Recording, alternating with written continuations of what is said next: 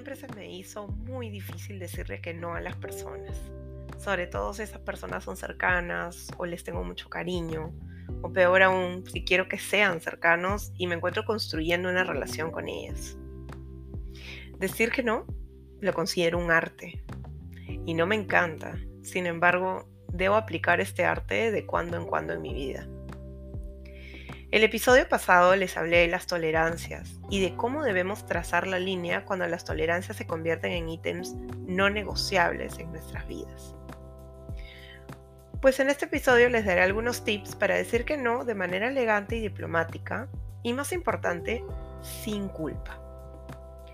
Primero hablemos qué tipo de cosas son las que merecen un no, sin importar en qué ámbito suceda esto, en tu vida personal o profesional, entonces, todo lo que te impide desarrollarte, lo que atente contra tu autoestima, tu confianza, tu paz mental, merece un no. Bueno, esto es según mi propio criterio. Y dejo esto abierto para que lo medites y evalúes qué nos estás dejando de lado. Recuerda que aprender a decir que no te dará mucho más control sobre tu vida. Ahora, vamos al punto.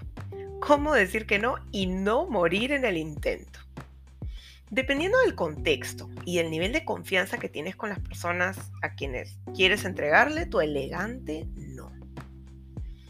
Tengo cinco tips que les voy a dar que les pueden dar una manito de ayuda. Primero, el cumplido.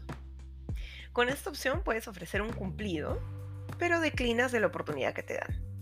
Un ejemplo sería, suena genial, sin embargo, no estoy preparado para este proyecto. O tengo la agenda recargada y no podré dedicarle el tiempo que se merece. También podrías decir, es una propuesta interesante, pero considero que no es para mí. Como les decía, en este caso sueltas un halago o un cumplido por la propuesta y haces saber que no estás tan interesado o que no dispones del tiempo, competencias para realizarlas. Segundo, brinda alternativas. En este caso, declinas de la propuesta pero no completamente. Digamos que declinas, pero propones una opción alternativa. Un ejemplo sería, me encantaría salir contigo, pero ¿te parece mejor la otra semana? O siento mucho no poderte cubrir el fin de semana, pero podría ayudarte el día lunes.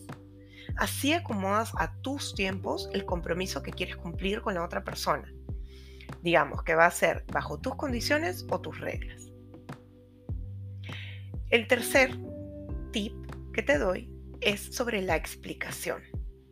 En este caso, ofreces una explicación sobre por qué no puedes comprometerte.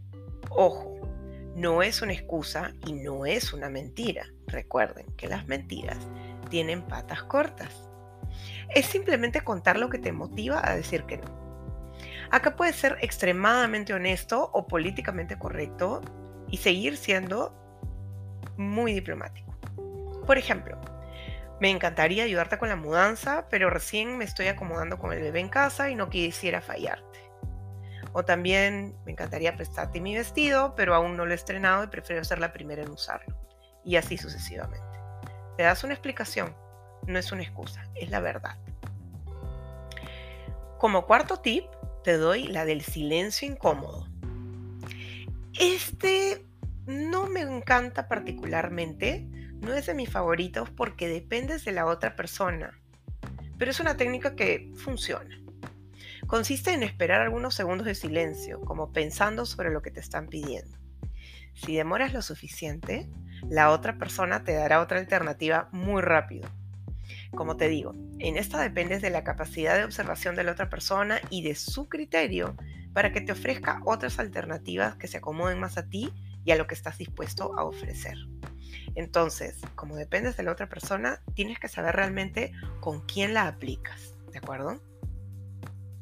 Y por último, pero la no menos importante, vieja confiable, el no gracias.